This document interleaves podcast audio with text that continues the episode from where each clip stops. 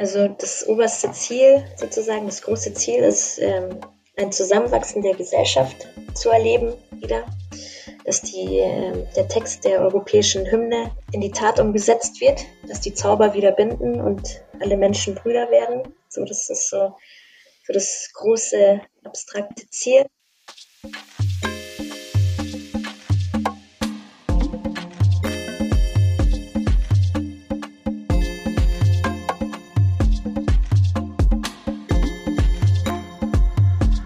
Hallo und herzlich willkommen zu Diaspora Talk Podcast. Wir teilen Perspektiven aus der Diaspora Community. Wir sind Tanja Schäffler und Rafael Sanchez Moreno. Schön, dass ihr heute da seid und zuhört. Wir haben heute zu Gast Constanza Vanini Holbel und Antonio Suels. Constanza ist in Caracas geboren und mit vier Jahren mit ihrer ganzen Familie nach München gezogen. Ihre Familie stammt väterlicherseits aus Italien und sind nach dem Zweiten Weltkrieg nach Venezuela ausgewandert. Ihr Opa mütterlicherseits ist Deutscher und ist ein Jahr vor dem Zweiten Weltkrieg nach Venezuela gegangen. Ihre Oma ist halb Venezolanerin und hat französischen, spanischen und englischen Wurzeln. Konstanze spricht sieben Sprachen und ist zudem auch noch Sport und Musik begeistert. Sie ist Mutter einer Tochter und in den nächsten Tagen erwartet sie Nachwuchs. Antonio Suels ist in Venezuela geboren und hat spanische, deutsche, irische und venezolanische Wurzeln. Eine europäische Mischung, wie er sie nennt. Im Jahre 1999 kam er als Austauschschüler nach Deutschland und ist seitdem dann hier geblieben. Er absolvierte sein Studium in Karlsruhe er ist Business Development Consultant bei der Airbus-Gruppe und engagiert sich als Berater verschiedener gemeinnütziger Organisationen. Beide vertreten den Verein Consonanza e.V. Dieser Verein ist ein Kultur- und Sozialprojekt für Kinder und Jugendliche. Dieser gemeinnützige Verein wurde 2017 in München gegründet und verfolgt den Ansatz des international renommierten venezolanischen Musikförderprogramms El Sistema. Sie bieten eine exzellente und kostenfreie musikalische Ausbildung für Kinder und Jugendliche mit und ohne Musikkenntnissen. Vielen Dank, Konstanz und Antonio, dass ihr heute da seid. Ja, danke für die Einladung. Auf jeden Hallo. Fall vielen Dank, dass wir da sein dürfen, Tanja und Rafa. Danke. Äh, für unsere Zuhörer, Antonio und ich, ich habe erzählt, Antonio hat in Karlsruhe studiert. Wir haben uns in Karlsruhe damals kennengelernt, aber schon seit vielen, vielen Jahren nicht mehr gesehen. Von daher ist es für mich heute tatsächlich ein Vergnügen, wenigstens die Stimme von Antonio zu hören. Ähm, Constanza habe ich dann im Vorgespräch gemeinsam mit Tanja kennengelernt. Constanza, Antonio, zum Anfangen machen wir äh, ein Kennenlernspiel mit euch. Ähm, das Spiel macht gerade Tanja. Hallo, ihr beiden. Ihr braucht keine Angst haben. Ihr müsst euch einfach entscheiden. Und zwar werde ich euch einfach gleich immer zwei Begriffe nennen und ihr müsst euch entscheiden, was euch eher zusagt. Mhm. Und wenn ihr möchtet, könnt ihr ganz kurz auch noch erklären, warum. Und wir machen so Ladies first, ja? Alles klar. Also, Konstanza. Geduldig oder ungeduldig? Geduldig. Antonio? Ungeduldig. Ungeduldig. Auf jeden Fall. Bratkartoffeln oder Pommes? Pommes. Pommes. Okay, ich bin auch auf jeden Fall Team Pommes. Und vielleicht dann noch als letztes Sonnenaufgang oder Sonnenuntergang? Sonnenuntergang. Ich will mich nicht entscheiden, beide. Beide. Wann war das letzte Mal, dass, du, dass ihr einen wunderschönen Sonnenuntergang gesehen habt? Oder Aufgang auch? Bei mir, ähm, als ich noch in der Schleißheimer Straße gewohnt habe, mit Blick auf den Olympiaturm, da hatte ich immer wunderschöne Sonnenuntergänge. Und ich bei mir auf meiner Terrasse jeden Tag. Im Winter wie im Sommer. Cool.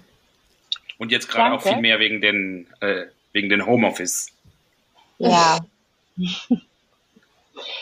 ja, ich habe auch ähm, vor ein paar Tagen, ähm, ich sehe leider nicht so oft so Sonnenuntergänge, aber ich habe den krassesten roten Sonnenuntergang vor ein paar Tagen hier in Hamburg gesehen. Und ja, das Und ist wo immer warst ganz du da? krass gewesen. In Barmbek in Hamburg. Und äh, ja, hier sehe ich nicht so oft Untergänge, aber das war auf dem Heimweg und das war wirklich so knallrot und ja, unglaublich. Gleich eine schöne Stimmung. Ja. Ja, total. Habe ich dann auch gleich fotografiert und allen Freunden erstmal geschickt. Und ist okay, aktuell dein äh, genau, WhatsApp-Hintergrundbild. stimmt, das ist mein WhatsApp-Bild, stimmt. Ja, Mhm. hat mich so begeistert. Ja, danke, dass ihr uns da so einen Einblick gegeben habt. Ich gebe weiter an äh, oder zurück an Raphael. Danke, Tanja. Ähm, Constanz Antonio, ihr habt ein besonderes Projekt bzw. einen besonderen Verein mit Konsonanza. Ähm, und bevor wir ähm, zu Konsonanza kommen, würde ich schon gerne wissen, was ihr euch bewegt hat. Insbesondere du, Constanza, du kamst als kleines Kind nach Deutschland, hast dennoch ähm, Venezuela in deinen Wurzeln. Ähm, wie bist du ähm, zu der zu der Person, die du jetzt geworden bist und was du mit dem Verein in Verbindung bringst und für dich auch Antonio. Ich habe in der, in der Einleitung nichts über deine musikalische Richtung oder was dich mit der Musik verbindet. Vielleicht könnt ihr einfach uns ein bisschen abholen, ähm, wie ihr ähm, den Bezug nach Deutschland habt und, und auch ähm, Richtung Venezuela oder Richtung euren europäischen Mischungswurzeln. Ja, ähm, also erstmal zu meinem musikalischen Background. Ähm, also ich bin mit Musik aufgewachsen. Meine Mutter ist Klavierlehrerin und ähm, mein Vater Bratschist. Also neben seinem Architekturwerdegang sozusagen hat er Bratsche gespielt im ähm, Simon Bolivar Symphony Orchestra of Venezuela und meine Mutter Klavier, war die Pianistin von diesem Orchester. Und das ist das erste Orchester von El Sistema, das äh, in Venezuela 1975 gegründet wurde. Und so war ich eigentlich immer involviert in Musik. Ähm, habe dann auch mit vier äh, meinen ersten Klavierunterricht von meiner Mutter bekommen. Und ähm, ja, also die Familie meiner Mutter war jetzt nicht unbedingt sehr musikalisch. Mein deutscher Opi hat ein bisschen Zither gespielt, irgendwie noch so als ähm, Hinterbleibsel von seinen Vorfahren. Aber, also, ja, also es ist jetzt nicht so, dass ich aus einer Musikerfamilie komme. Ähm, also nur meine Eltern, meine Tante und mein Onkel. Also die waren alle im Orchester. Meine Tante war auch die erste Cellistin in diesem Orchester. Ähm, das hat Dr. Antonio Abreu 75 gegründet und äh, meine Tante war sogar eine der ersten acht Teilnehmer in diesem Orchester. Meine Eltern waren dann erst bei der zweiten äh, Probe dabei. Ja, und ähm, als wir nach Deutschland ausgewandert sind, 1989, muss ich leider sagen, also wegen der Kriminalität, die in Venezuela ähm, immer anstieg, immer schlimmer wurde und ähm, ja, die Korruption und ähm, meine Eltern sind ja ähm, europäischstämmig und ähm, ja, ich komme eigentlich aus einer richtigen Auswandererfamilie, also jede Generation hat so ungefähr eine andere Nationalität. ähm, und deswegen haben sie immer geguckt, äh, wo es hingehen könnte. Meine Mutter wollte immer dort bleiben, aber mein Vater hat, für den war es schon immer klar, dass wir auswandern müssen. Und ähm, als wir dann hergekommen sind, ja, bekam ich Klavierunterricht mit meiner Mutter, bei meiner Mutter. Und ähm, als ich dann acht war, bin ich in den Kinderchor der Bayerischen Staatsoper gekommen und hatte da ja ein paar sehr spannende Jahre im Kinderchor mit äh, tollen Vorstellungen und ähm, Begegnungen mit berühmten Opernsängern. Und es war eigentlich eine sehr coole Zeit. Ähm, dann bin ich zum Gärtnerplatztheater gewechselt und seitdem habe ich eigentlich auch nie wieder Musik gemacht. Also so bis 15, 16 war ich da im Chor. Aber ja, also das ist halt so mein musikalischer Background. Aber ähm, ich habe dann ähm, Sprachwissenschaften studiert. Und ähm, wie ich dazu gekommen bin, den Verein zu gründen, also das war so, ich habe mit 14 den ähm, heutzutage weltberühmten Stardirigenten Gustavo Dudamel kennengelernt, weil also meine Eltern immer noch ähm, ja, befreundet waren mit den Leuten von damals von ihrem Orchester. Und als die dann herkamen auf Tourneen nach Salzburg oder nach München, haben wir uns immer mit denen getroffen. Und ähm, ja, da habe ich äh, damals dann Gustavo Solamel kennengelernt. Er war 17, 17, ich war so 14, 15. Und ähm, das war für mich super spannend, äh, da dieses Orchester dann auch ähm, kennenzulernen und zu sehen, ja, dass, dass es eigentlich so verschiedene Kinder sind aus so verschiedenen ähm, sozialen Backgrounds, aber dass sie halt trotzdem wie eine Familie ähm, ja, zusammenwachsen, weil sie zusammen ähm, ja, so tolle Sachen erleben wie eine Tournee nach Europa.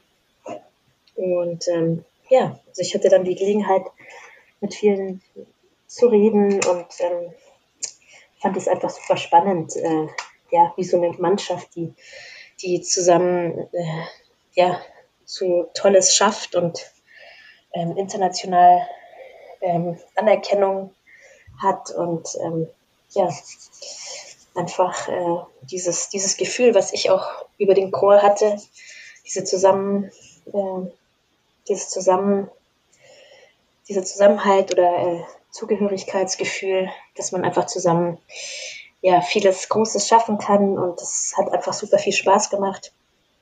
Und ja, dann war es halt dann irgendwann mal so, äh, 2015, als dieser große ähm, Migrationsstrom zu uns kam und man eigentlich ja anfangs schon so ähm, viel Positives gehört hat, dass es, dass es viele Leute gibt, die mithelfen und ähm, die äh, Flüchtlinge auch willkommen heißt, aber andererseits mit dem Laufe dann der Jahre oder die darauffolgenden Jahre sah man ja, dass die Gesellschaft sich auch sehr polarisiert und ähm, ja, dass es auch noch, äh, dass der Extremismus und die Ausländerfeindlichkeit steigt.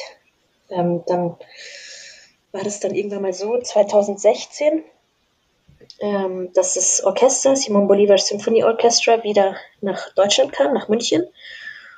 Und ähm, wir mit ein paar Freunden nach dem Konzert gesprochen, darüber gesprochen hatten, wie cool es eigentlich wäre, so ein Projekt wie El Sistema in Deutschland oder in München bei uns zu gründen.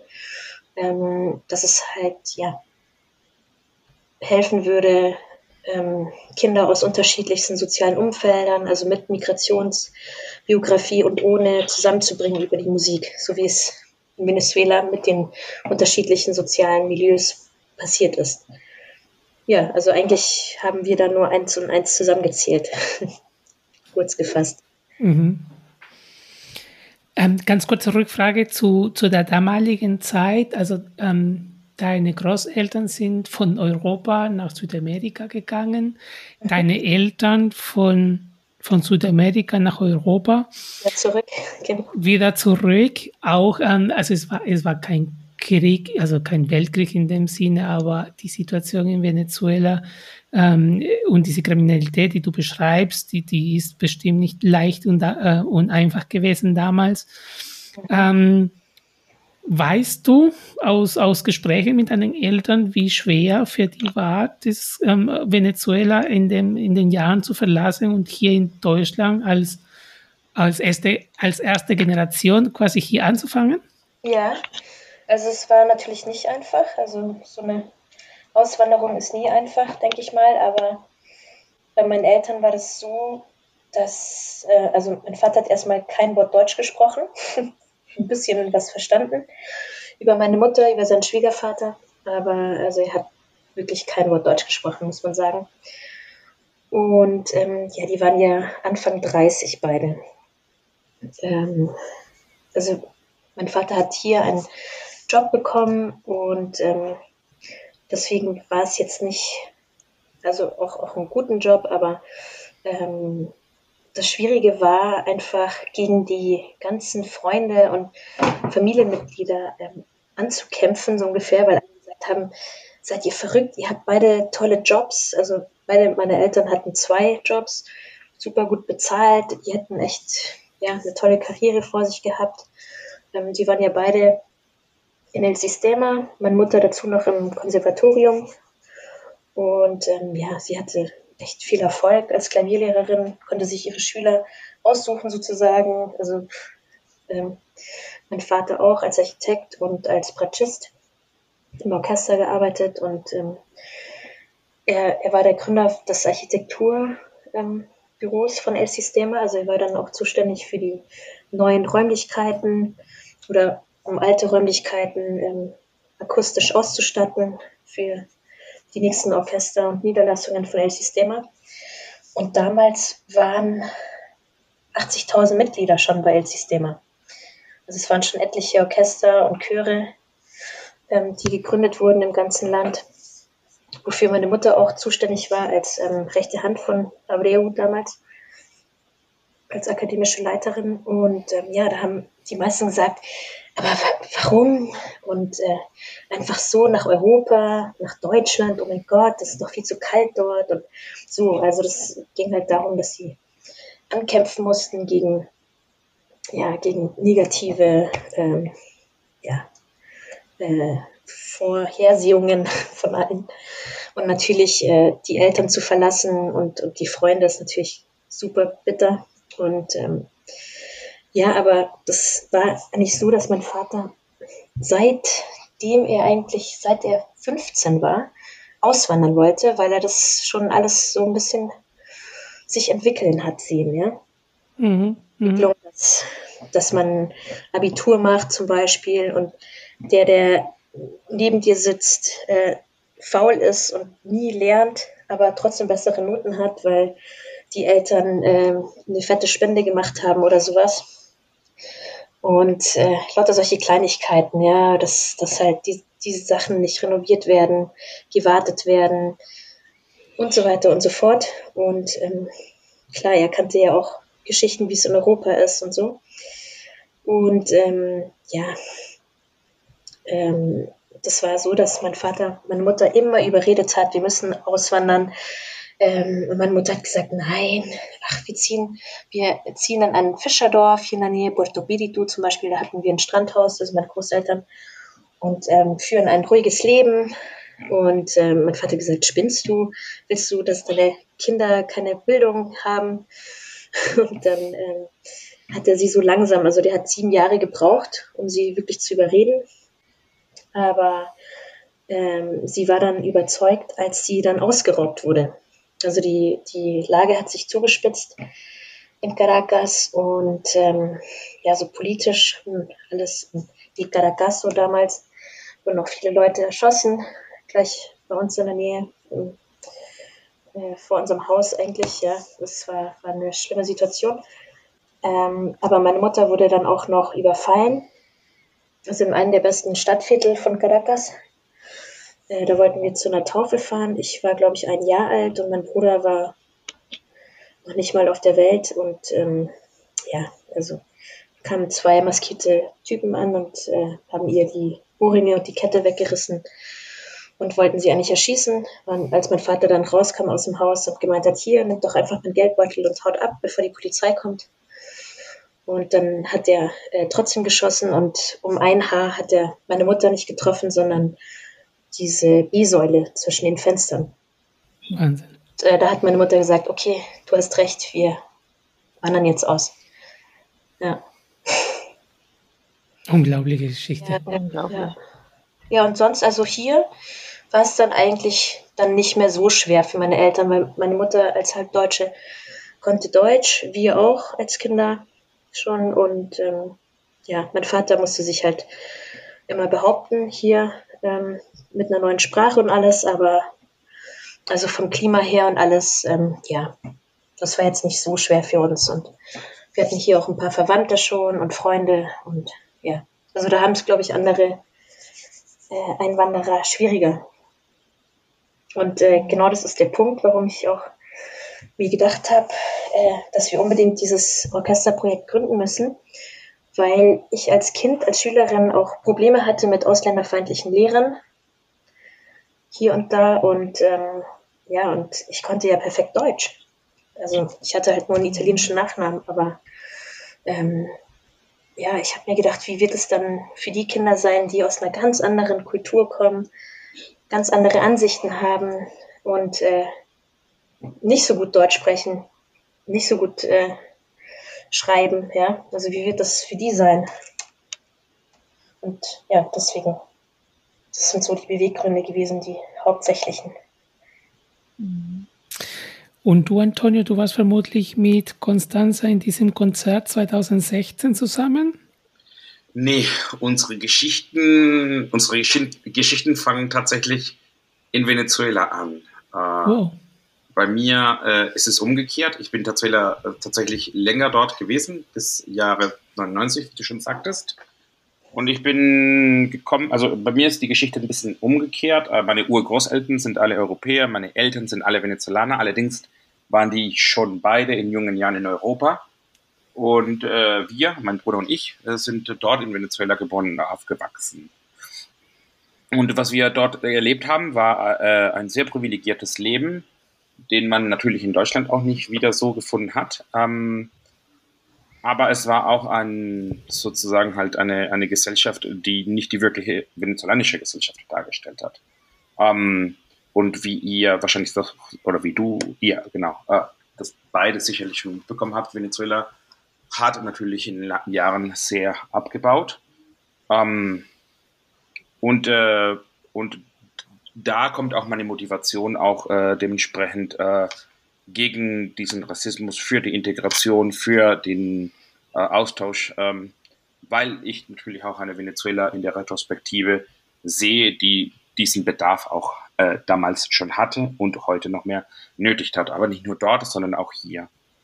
Das zu der Motivation, zu der Geschichte von Konsti und mir, das beruht auf unsere Muttern. Äh, die beiden haben zusammen im Chor gesungen, so glaube ich zumindest ist die Geschichte. Und mhm. da kannten sie sich. Äh, Konstanzas Mutter kennt auch meine, meine Patentante.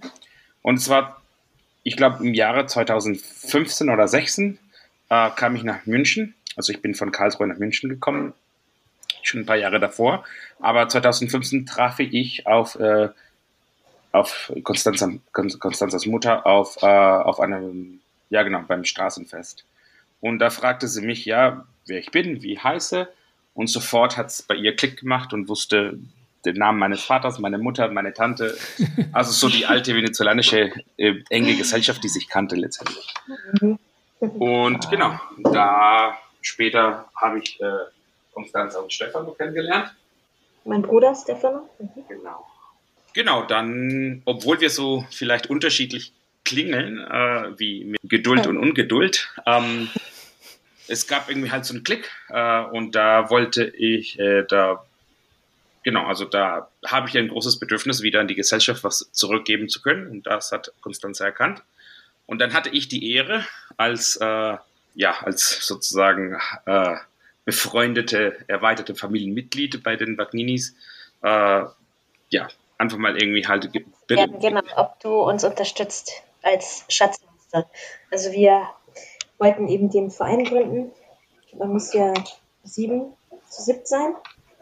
Und da äh, wollten wir natürlich jemanden, dem wir wirklich äh, blind vertrauen können. Vor allem im Bereich der Finanzen, dass da alles passt, dass wir uns äh, vertrauen. Und ja, also Antonio hat halt einfach das Know-how und ähm, ja, den Background einfach im Finanzbereich und auch noch als Berater für gemeinnützige Organisationen. Da war es eigentlich klar, dass er der Richtige dafür ist. Cool. Und uns hat es natürlich dann auch sehr gefreut, dass, dass er gleich äh, Feuer und Flamme war. Ihr erzählt beide, dass ihr privilegiert sind ne? und dennoch ähm, helfen und unterstützen wollen und etwas auch zurückgeben wollen. Das finde ich tatsächlich einen ganz spannenden Aspekt. Auch für dich, Konstanze, du bist quasi mit deinen vier Jahren hier nach Deutschland gekommen ähm, mit einem italienischen Namen und hast erlebt, ähm, wie diese ähm, ausländerfeindlich oder einfach anders denkende ähm, Lehrer ähm, du gesehen hast und damit du dich konfrontiert hast. Was macht ihr mit Konsonanza? Kurz gesagt ist Konsonanza ein Orchesterprojekt, an dem Kinder und Jugendliche mit und ohne Musikkenntnissen kostenfrei teilnehmen und von Anfang an zusammen üben und spielen. Und ähm, ja, es ist also dafür da, dass ähm, auch Kinder aus einkommensschwächeren Familien bei uns teilnehmen können. Aber nicht nur das, sondern dass wirklich Kinder aus allen soziokulturellen Umfeldern zusammenkommen über die Musik und ähm, alle die Möglichkeit haben, eine sehr gute Musikbildung kostenfrei ähm, zu erhalten, weil ich das einfach super finde, wie es hier ist, ähm, dass, dass es Elite-Unis gibt und super Schulen, für die auch niemand zahlen muss, egal ähm, wie viel die Eltern verdienen, weil Bildung einfach für alle zugänglich sein sollte und nicht ähm, irgendwelche Abstufungen haben sollte, ja, ähm, die, die dann ähm, vom Einkommen der Eltern abhängen. Und ähm, eben weil Musik auch wirklich denselben Stellenwert haben sollte wie Mathematik oder Physik in der Schule. Und ähm, die zweite Sache, die unser Projekt ja zu etwas Besonderem macht, würde ich jetzt ganz arrogant sagen, ähm, dass es ein alternatives Projekt ist. Also ähm, von der musikpädagogischen, ähm, vom musikpädagogischen Ansatz her. Ähm, es ist so, dass wir, also auch Kinder, ähm, dabei haben möchten oder ähm, bewusst ansprechen, die schon Musikkenntnisse haben und vielleicht auch schon ihre eigenen Instrumente mitbringen. Also ihr zum Beispiel schon seit zwei Jahren Geige spielen und ähm, einfach mit ihrem Instrument auch in unserem Orchester ähm, dabei sind, um einfach ähm, anderen Kindern, die ja, die weniger fortgeschritten sind, auch unterstützen. Also dass, dass man da eine Kooperation sozusagen fördert unter den Kindern und einfach einen, einen Zusammenhalt, ja. Und ähm, jetzt fragt ihr euch wahrscheinlich, wie, wie es sein kann, dass Kinder mit und ohne Musikkenntnisse in einem Orchester zusammenspielen. Ja, das wird nach und nach ähm, so gehandhabt, dass die Lehrer ähm, die Technik zum Instrument und das Notenlesen ähm, sukzessiv anhand vereinfachter Musikstücke beibringen. Das heißt, ähm, also die Kinder müssen nicht erstmal Tonleitern rauf und runter spielen können und eine super ähm, Musik, ähm, also super Musikkenntnisse haben, bevor sie in ein Orchester reinkommen, sondern sie können von Anfang an auch ohne äh, Musikkenntnisse ins Orchester kommen und ähm, ja, erhalten einfach diese, diese Kenntnisse, äh, die Vermittlung der Kenntnisse nach und nach. Und äh, das ist halt natürlich auch ganz cool, weil es gibt zwar schon genug Orchester, aber man muss eben immer erstmal ja, äh, eine, eine Basis haben, um im Orchester überhaupt musizieren zu können. Und ähm, ja, so auf diese Weise haben die noch mehr Freude und mehr Motivation, weil sie gleich diese, diese wundervolle Erfahrung ähm, erleben, dass, dass sie zusammen klingen ja, und zusammen eine Melodie spielen können. Und das, das motiviert halt sehr. Und so kommen die auch sehr schnell voran. Vielleicht noch dazu, Konsti, würde ich gerne zwei kurze Sachen ergänzen ähm, die auch vielleicht einfach mal an der Stelle super wichtig sind von, Kon äh, von Konsonanza. Die erste, weil du sprichst jetzt gerade von gemeinsamem Musizieren. Ähm, es ist auch ein gemeinsames Projekt, äh, der aus einer Familie, äh, sozusagen, aus einer Familie sozusagen halt entstanden ist. Wir müssen nicht vergessen, dass die Eltern von Constanza auch Mitgründer vom System in Venezuela waren. Und das ist auch irgendwas, was, was dieses Projekt auch Besonderes macht. Und jetzt gerade in den Zeiten von Inklusion und äh, wir können aktuell, sehr aktuell über das Thema Female, Female, Female Empowerment und, äh, und äh, MeToo und äh, diese ganzen gesellschaftlichen Auseinandersetzungen, die wir heutzutage haben. Das ist ein Verein, der von einer jungen Dame, Constanza, äh, geführt und ins Leben, also ins Leben gerufen wurde. und geführt wird und äh, wo das ganze Engagement auch herkommt. Also diese, dieses Feuer. Und ich glaube, das sind zwei sehr wichtige Aspekte, die, die uns einzigartig machen an der Stelle. Also, oder beziehungsweise, ja, Besonderes. Und ähm, wie der Gründer von El Sistema, Dr. José Antonio Abreu, gesagt hat, das ist eigentlich mein Lieblingszitat, ähm, früher war die Kunst eine Aktion von Minderheiten für Minderheiten. Dann war sie für Minderheiten, äh, von Minderheiten für Mehrheiten. Also als es dann anfing mit den klassischen Konzerten. Aber heutzutage sollte sie oder ist sie in, in der neuen Ära sozusagen eine Aktion, die von Mehrheiten für Mehrheiten bestimmt ist. Ich finde, dass jedes Kind die Möglichkeit haben sollte, ja, die ähm, klassische Musik, eine klassische Ausbildung ähm, zu bekommen, zu erleben, diese besonderen Klänge natürlich im Orchester erleben zu können. Es ist was anderes als äh, ja, alleine Geige zu spielen im Kämmerchen. Wir freuen uns, unseren Partner vorzustellen, nämlich das Programm Migration und Diaspora. Sowohl Tanja als auch ich arbeiten mit unseren Vereinen bereits mit Förderungen in unseren Herkunftsländern. Dieses Programm wird in mehr als 20 Partnerländern umgesetzt. Im Auftrag des Bundesministeriums für wirtschaftliche Zusammenarbeit BMZ von der Deutschen Gesellschaft für internationale Zusammenarbeit, die GIZ. Dieses Programm unterstützt Menschen mit Migrationsgeschichte dabei, die Lebenssituationen von anderen Menschen in ihren Herkunftsländern zu verbessern und nachhaltige Entwicklung zu ermöglichen. Vielen unseren Gästen haben bereits ihre Perspektive dargestellt und über die eigenen Erfahrungen in diesem Bereich berichtet. Dazu werden neben gemeinnützigen Projekten von Diaspora-Organisationen auch Einzelpersonen gefördert, die für einen kürzeren oder längeren Zeitraum zurückkehren, um im Partnerland in einer gemeinnützigen Institution zu arbeiten. Auch Menschen, die ein innovatives Unternehmen in ihrem Herkunftsland gründen möchten, können eine Förderung erhalten. Besonders gute Chancen haben Bewerbungen, die einen Beitrag zur Gleichberechtigung der Geschlechter leisten. Ein Grund, diese Staffel sich anzuhören. Auf dem Informationsportal diaspora2030.de findet ihr nähere Infos zu diesen Themen.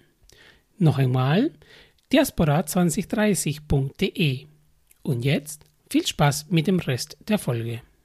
Du hattest eine Anregung bzw. eine ja, Frage? Ja, genau. Ich wollte einfach nur sagen, ähm, dass ich das wirklich total schön finde, dass ihr ähm, versucht, ähm, die Kinder und Jugendlichen wirklich aus unterschiedlichen Klassen auch zusammenzubringen, ähm, weil das, also ich habe jetzt auch extra ich finde es sehr schön, dass ihr euch so bewusst entschieden habt, so ein inklusives ähm, Orchester auch aufzubauen.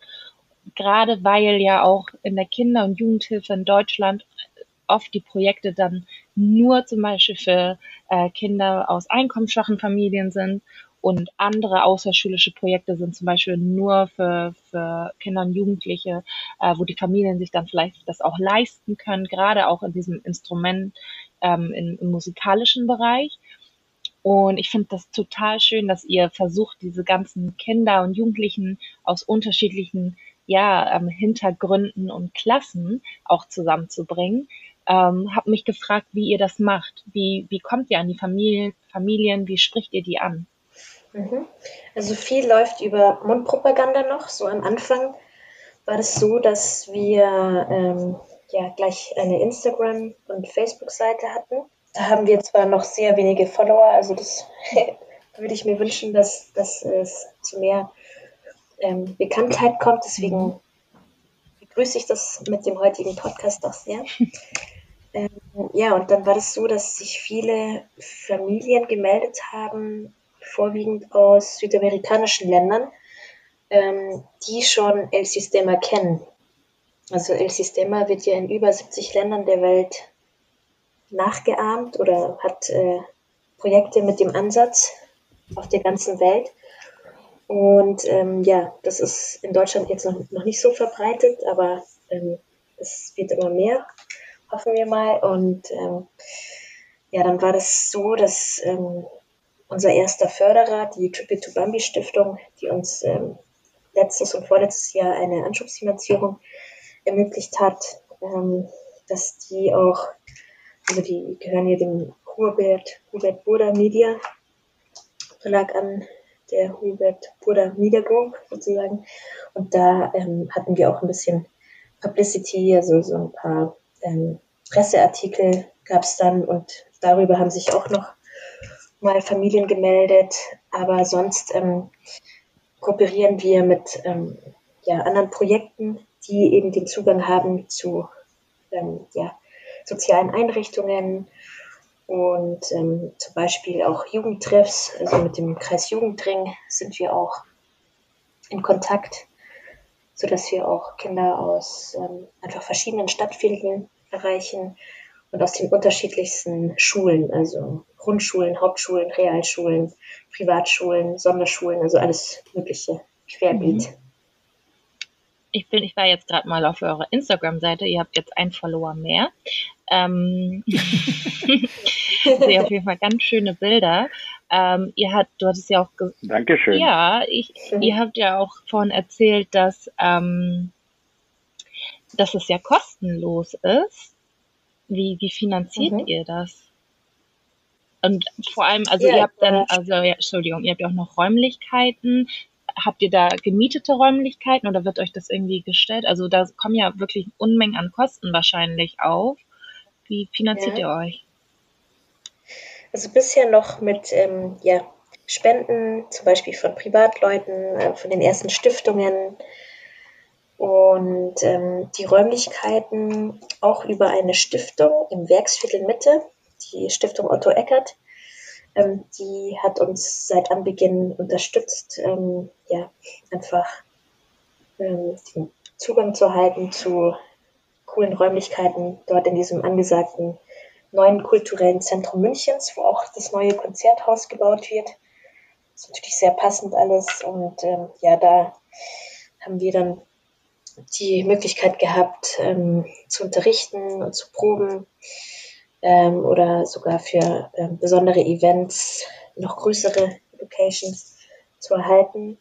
Ähm, aber so diese regelmäßigen Proben machen wir in einem Wohnprojekt, auch in der Nähe des Werksviertels. Es ist ein, ein Wohnprojekt, ähm, das einen riesen Konferenzraum hat, den man ähm, auch unterteilen kann. Also da können wir dann auf der einen Seite eine Orchesterprobe machen und auf der anderen Seite eine Chorprobe zum Beispiel. Und dann gibt es noch ähm, weitere Aufenthaltsräume, wo die Kinder dann auch ähm, in kleineren Gruppen unterrichtet werden. Alles gleichzeitig, ist natürlich super. Und ähm, ja, also wir sind gerade dabei, einfach auch größere Anträge zu stellen ähm, und die Aufmerksamkeit von größeren Stiftungen und ähm, auch Unternehmen äh, zu erhalten. Ja, alles Schritt für Schritt. Also auch zum Beispiel vom Kulturreferat. Und ja, so wird es dann Schritt für Schritt hoffentlich auch immer zu regelmäßigeren und äh, größeren Unterstützungen kommen, weil zum Beispiel allein ein äh, Fagott kostet 4000 Euro. ähm, okay, aber ich habe jetzt das teuerste Instrument genannt. Mhm. Ähm, es gibt auch günstigere Instrumente, also die nächsten die wir jetzt anschaffen möchten, sind Querflöten und Trompeten. Und ähm, ja, ähm, über ein großes Musikhaus ähm, bekommt man auch schon äh, sehr günstige Geigen zum Beispiel, die so für den Anfang auf jeden Fall ähm, reichen. Ja. Und äh, es gibt ja auch die Möglichkeit, Instrumente zu mieten. Also die Familien, die sich schon leisten können, ähm, mieten sich zum Beispiel ein Instrument. Mhm. Also es gibt die, die einfach äh, selbst mhm. äh, eine Geige haben, äh, wofür die Eltern dann monatlich äh, um die 30 Euro zahlen zum Beispiel. Je nachdem. Und Aber ja, das sind so die, die wichtigsten Kosten, also die Instrumente und vor allem auch äh, die Honorare der Lehrer. Also gerade sind sechs Lehrer, aber ähm, ja, und es liegt uns auch sehr, dass, dass wir die Lehrer an uns binden und ähm, auch vergüten können, ja. wie es gehört. wir dürfen auch unseren Dirigent äh, JJ nicht vergessen, ne, an der Stelle. Der ist auch eine. Gut, dass du ihn noch erwähnst. Hm. Den habe ich heute seit langer Zeit wieder gesehen. Es ist ja für mich unser Goldschatz. Also das war nämlich so, als wir äh, ja, das Projekt gegründet haben, wussten wir überhaupt nicht, wer der Dirigent sein soll. Ja, hm. und meine Eltern, die musste ich übrigens auch über ein halbes Jahr überzeugen und überreden, äh, dass wir das Projekt auf die Beine stellen, weil ähm, ja, sie wurden immer wieder ermutigt von Dr. José Antonio Abreu, vom Gründer, als er mal hier war.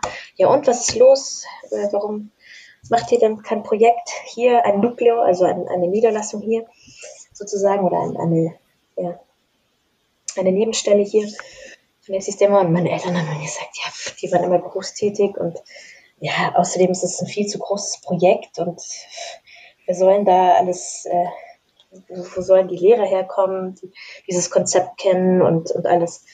Naja, aber dann, als es soweit war, habe ich gesagt, ja, macht euch keine Sorgen, die richtigen Leute werden sich schon anschließen, ja, die werden wir dann schon im Laufe der Zeit finden. Wir brauchen sowieso erstmal viel Zeit, um alle bürokratischen äh, Dinge schon mal ähm, in die Wege zu leiten. Ja, und so war es dann auch. Also Gott sei Dank hatte ich dann das Glück, dass, dass meine Vorstellung dann auch wahr geworden ist. Also genau der richtige, der Traumdirigent sozusagen, der auch äh, ja, von der Sistema kommt und äh, ja, ein wirklich ein, ein super Talent äh, als Dirigent und äh, Geiger auch und eben schon die Erfahrung hatte, ähm, neue Orchester zu gründen, nicht nur in Venezuela, sondern auch dann ähm, mitgemacht hat für äh, Gründungen und für Nebenstellen in Portugal, in Bulgarien und in Mosambik. Ja, hat irgendwann mal dann 2017, als wir gerade bei der Gründung waren, bei der offiziellen, an der Tür meiner Eltern geklingelt. Mhm. ich vorgestellt als Dirigent von El Sistema der jetzt hier in München wohnt. Ja, also wirklich äh, ein Segen keinesgleichen, eine Fügung. Und er heißt äh, José Jesus Olivetti. Von dem werdet ihr bestimmt auch noch viel hören. Bekannt als JJ, JJ. so wie ich jetzt gel ja. gelernt habe. Das ist unser JJ. ähm, ich habe mich auch noch gefragt, ähm, wie macht ihr das denn äh, mit den Kindern, gerade die, die jetzt ähm, noch gar nicht so viel Erfahrung haben? Müssen die sich irgendwie committen für, für eine, oder allgemein ähm, müssen die Kinder für eine bestimmte Zeit lang mit in dem Projekt machen, damit sich das überhaupt lohnt, weil ich, also ich stelle mir gerade vor, wenn da nicht irgendwie eine Art von ähm, ja, Commitment ist, dann ist es ja schwer, sozusagen auch miteinander zu üben, oder? Mhm, mhm. Vielleicht auch noch eine ergänzende Frage dazu. Wie lange bleiben ungefähr im Durchschnitt die Kinder bei euch in dem Projekt? Mhm. Ja, also wir haben im März 2019 mit Geigenunterricht angefangen. Dann einen Monat später, im April 2019, kam schon Cello dazu weil ähm, wir hatten nämlich zwölf, eine, eine Sachspende von der Thomann Stiftung, also von diesem großen Musikhaus. Wir haben zwölf erste Geigen erhalten. Und dann habe ich gesagt, okay, wir müssen jetzt starten, nicht erstmal ewig lang äh, Förderungen suchen, bis wir ein Orchester finanzieren können, sondern wir starten jetzt einfach mit Geige, dann mit Cello, dann kamen weitere äh, Privatspenden rein, um zwei Kontrabässe zu kaufen. Dann haben wir dann im Mai mit Kontrabass angefangen und im Juni mit Bratsche. Und ähm, ja, weil wir nach und nach auch ähm, die tollen Lehrer gefunden haben, die einfach super gepasst haben. Und ähm, dann war das so eigentlich, äh, bei der ersten Probe waren acht Kinder da. Lustigerweise wie damals bei El Sistema in Venezuela. Ähm, und ja, wir haben uns gedacht, wir geben jetzt diesen Kindern diese Instrumente Sie müssen nur einen Leihvertrag unterschreiben.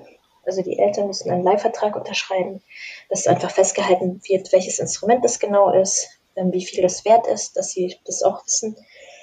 Dann einfach den, den Wert dieses Instruments kennen, um ja, es zu pflegen, auch ähm, darauf aufzupassen. Und ähm, ja, diese Frage, Tanja, die du mir jetzt eben gestellt hast, ja, hatte ich natürlich auch ständig im Kopf, aber ähm, wie leihen diese Instrumente, also für die komplette Zeit der Teilnahme.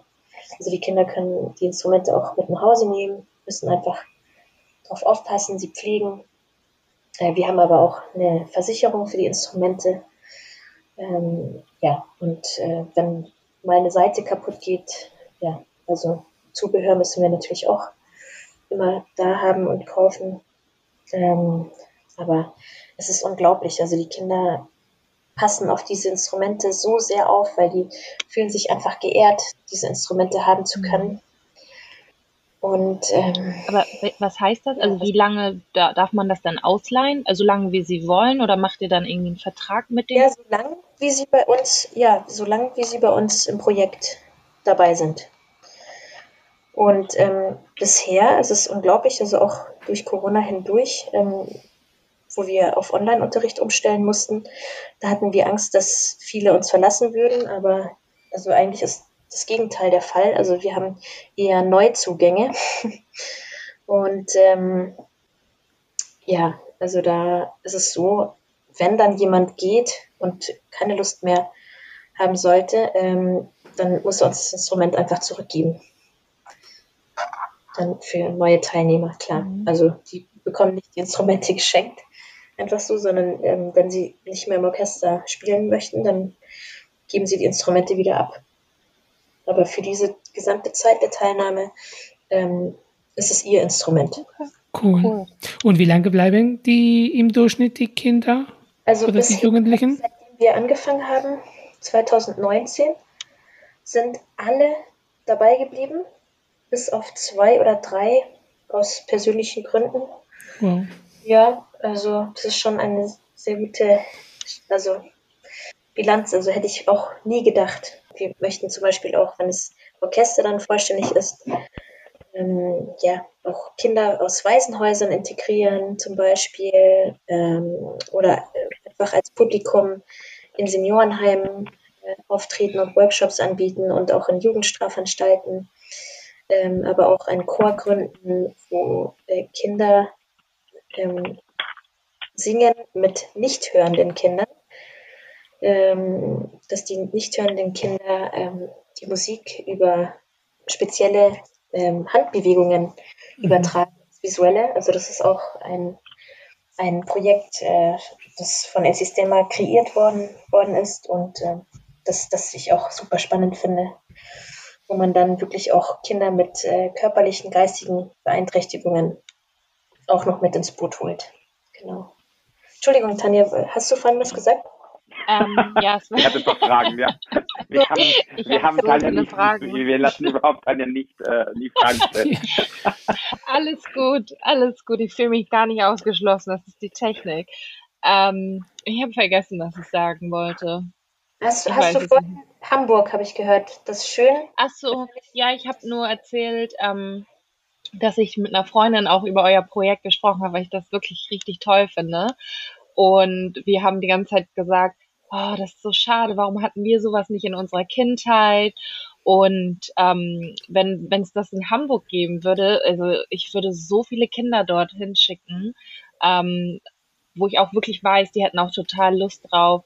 Irgendwie meine Nichte zum Beispiel spielt selber sieben Instrumente, weil sie ist auf so einem so einem Musik Musikprofil irgendwie. Ähm, und sie ist zum Beispiel, sie ist 16 jetzt gerade geworden, aber sie hätte, das habe ich auch gerade irgendwie als Idee gedacht, wäre ja total schön, auch wenn ihr vielleicht so eine Art ähm, Mentoring-Projekt hättet, ne, wo die Kinder, also die schon ein bisschen länger dann dabei sind, vielleicht irgendwie den Jüngeren dann auch noch was beibringen können. Mhm, ähm, mhm. ich selber ja, leite ja so, so ein Mentoring-Projekt, deswegen denke ich immer die, den ganzen Tag immer ah, an Mentoring. Ja, ja. Aber ähm, ja, ich finde euer Projekt wirklich so schön und ja, Danke, Tanja. Also wir merken uns deine Nichte schon mal als äh, zukünftige Dirigentin dann. Auf jeden Fall. wir bekommen gleich Nachwuchs. nee, und Hamburg ist ja eine meiner Lieblingsstädte, also neben München eigentlich meine Lieblingsstadt. Ähm, wir haben ja auch vor, äh, später, also wenn das Projekt dann hier stark ist und äh, dann zur Skalierung kommt, dann natürlich auch weitere Orchester und Chöre in Bayern und ganz Deutschland zu gründen. Und also die Zwangsstelle Hamburg habt ihr ja gerade bekommen, ne? Habt ihr auf jeden Fall bekommen. Perfekt. Und vergisst nicht, wir haben hier unsere Elbphilharmonie. Ja, die ist wundervoll, die ist traumhaft. Also ich hatte da, als ich gerade dabei war, das Projekt äh, zu gründen, oder kurz, kurz danach, die Riesenfreude und Ehre, das äh, Simon Bolivar Symphony Orchestra eigentlich so zuletzt in, in dieser Besetzung in der Elfi zu sehen mit äh, Gustavo Dudamel. Und da haben sie alle Beethoven-Symphonien gespielt. Das war unglaublich. Das war wirklich ja. der absolute Hammer. Der Klang dort ist wirklich unglaublich. Ist mega mhm. schweineteuer gewesen, aber der Klang ist wirklich, es, lo es lohnt sich. Ganz oben dann der Klang der Waldhörner zum Beispiel. Also das ist puh, wirklich unbeschreiblich. Ganz toll, tolle Stadt. Mhm. Ähm, ich hätte tatsächlich ähm, noch zwei Fragen. Die erste ist die Interessensfrage. Woher kommt jetzt der Name Konsonanza, insbesondere die Abkürzung CON am Anfang, die ihr mit einem Punkt getrennt habt? Könnt ihr uns das noch kurz erklären? Ja, gerne. Also es ist nicht gewollt, dass es so ähnlich klingt wie mein Vorname. Das wie, wie, oft, wie oft wirst du das gefragt? Ähm, ja, ab und zu, aber ähm, ich werde für Konsonanza gehalten und äh, das Projekt für Konstanza, das passiert auch oft, oder einfach äh, als Zungenbrecher. Das ist echt fies. Also das war sogar ein, ein Punkt, ähm, der mir eigentlich, also der mich fast davon abgehalten hätte, mich für diesen Namen zu entscheiden. Ähm, aber ich wollte einen Namen, der sowohl die Musik ähm, andeuten lässt, also etwas Musikalisches, als auch etwas Soziales, worum es geht. Und es geht einfach um einen harmonischen Zusammenklang, also übertragen ähm, auf das Soziale als äh, Einklang, Übereinstimmung. Und äh, das ist ja Konsonanza im Italienischen. Ähm, und äh, C.U.N. steht für Chor, Orchester, Netzwerk. Hm, Geheimnis entlüftet. ich habe eine Abschlussfrage, aber ich weiß nicht, ob Tanja davor ähm, noch was ähm, fragen möchte. Ich glaube, wir müssen die beiden nochmal zum zweiten Termin einladen. Ich finde, mhm das einfach so schön, was die erzählen. Stell, stell ruhig deine letzte Frage. Constanza Antonio, was möchtet ihr noch mit Konsonanza, mit dieser Organisation ähm, erleben und auch der Gemeinschaft weitergeben? Das wäre meine Abschlussfrage für heute. Antonio, möchtest du zuerst antworten? Ähm, hier geht es um, um, um eine bessere, also hier geht es darum, dass wir eine bessere Gesellschaft äh, hinterlassen äh, als die, die wir vorgefunden haben. Wir möchten unseren Beitrag dazu geben oder beziehungsweise irgendwann irgendwie halt dazu beitragen, dass, äh, dass äh, Rassismus, Diskriminierung und solchen, solche Dinge, die heute uns tatsächlich in unserer Gesellschaft begleiten, dass wir zumindest die minimieren, dass wir die reduzieren und dass wir für die Integration äh, in allen Richtungen äh, wirken. Mhm. Äh, wir möchten auch Leute inspirieren und wir möchten auch Leute inspirieren, die auch wiederum auch andere selber inspirieren können. Also das oberste Ziel, sozusagen das große Ziel ist, ähm, ein Zusammenwachsen der Gesellschaft zu erleben wieder, dass die, äh, der Text der europäischen Hymne in die Tat umgesetzt wird, ja, dass die Zauber wieder binden und alle Menschen Brüder werden. So, das ist so, so das große abstrakte Ziel dahinter. Und ähm, konkret würde ich sagen, würde ich mir wünschen, zu sehen, wie diese Kids gerade, die in unserem Streichorchester sind, ähm, miterleben, wie nach und nach die Blasinstrumente dazukommen, die Schlaginstrumente, noch mehr coole Lehrer, ähm, super Events. Also wir hatten ja schon zum Beispiel die Gelegenheit, die Münchner Symphoniker bei einer geschlossenen Probe mit Gustavo Samel zu erleben. Und äh, da habe ich einfach gesehen, wie, ja, wie beeindruckend das für die Kinder ist, ähm, diese Klänge zu erleben und ähm, einfach in eine andere Welt eintauchen zu können, ähm, die ihre Persönlichkeit auch ähm, positiv ähm, ja, verbessert eigentlich. Ja? Also sie werden sozial kompetenter, ähm, leistungsfähiger, können sich besser konzentrieren, was auch dann für ihre Schulleistungen auch ähm, super ist. Ähm, ja, sie ähm, sind Durchhaltevermögen, ne? Auch. Ja, und selbstbewusster, teamfähiger, rücksichtsvoller und ähm, empathischer auch. Und äh, ja, das kann eben die klassische Musik bewirken. Und das ist der Wahnsinn. Wir wollen einfach den Erwachsenen von heute Morgen zeigen, was klassische Musik bewirken kann und was Inklusion durch klassische Musik bewirken kann. Und äh, das ist ja uferlos. Also das sind unglaublich wunderschöne Sachen. Und konkret äh, sehe ich diese Kinder im neuen Konzerthaus ein Konzert spielen. Wow. Ich habe jetzt Gänsehaut bekommen. ähm, vielen Dank, vielen Dank, Costanza, Antonio. Es macht extrem viel Spaß und ähm, es macht mich auch stolz, dass ihr ähm, mit uns heute da wart und eure, über eure ähm, Organisation ähm, zu erzählen und wie wichtig tatsächlich Musik und Kunst für für uns als, als Gesellschaft ähm, ist, ne, um, um tatsächlich ähm, zu verbinden, dieses verbindende Element Kultur und Musik. Ähm, vielen lieben Dank und ich wünsche euch ähm, ganz, ganz viel Erfolg in allen Projekten, die ihr noch weitermacht. Vielen Dank. Vielen Dank. Vielen, vielen Dank, Raphael und Tanja. Uns eine Freude und eine Ehre. Vielen Dank Danke. für die Einladung. Und äh, ja, es sind viele Jahre, Rafa, die wir uns nicht mehr gesehen haben, aber bis hoffentlich bald. Ne? Also, ja. Wir genau. müssen es nachholen, genau. Bis hoffentlich bald, ja, wirklich. Ich bin sehr gespannt, wie ihr euch weiter. Das ist wirklich eine super wichtige Aufgabe, die ihr da, ja, was ihr da einfach macht und danke für euren Dienst. Gerne. Danke. Dankeschön. Schönen Abend dann.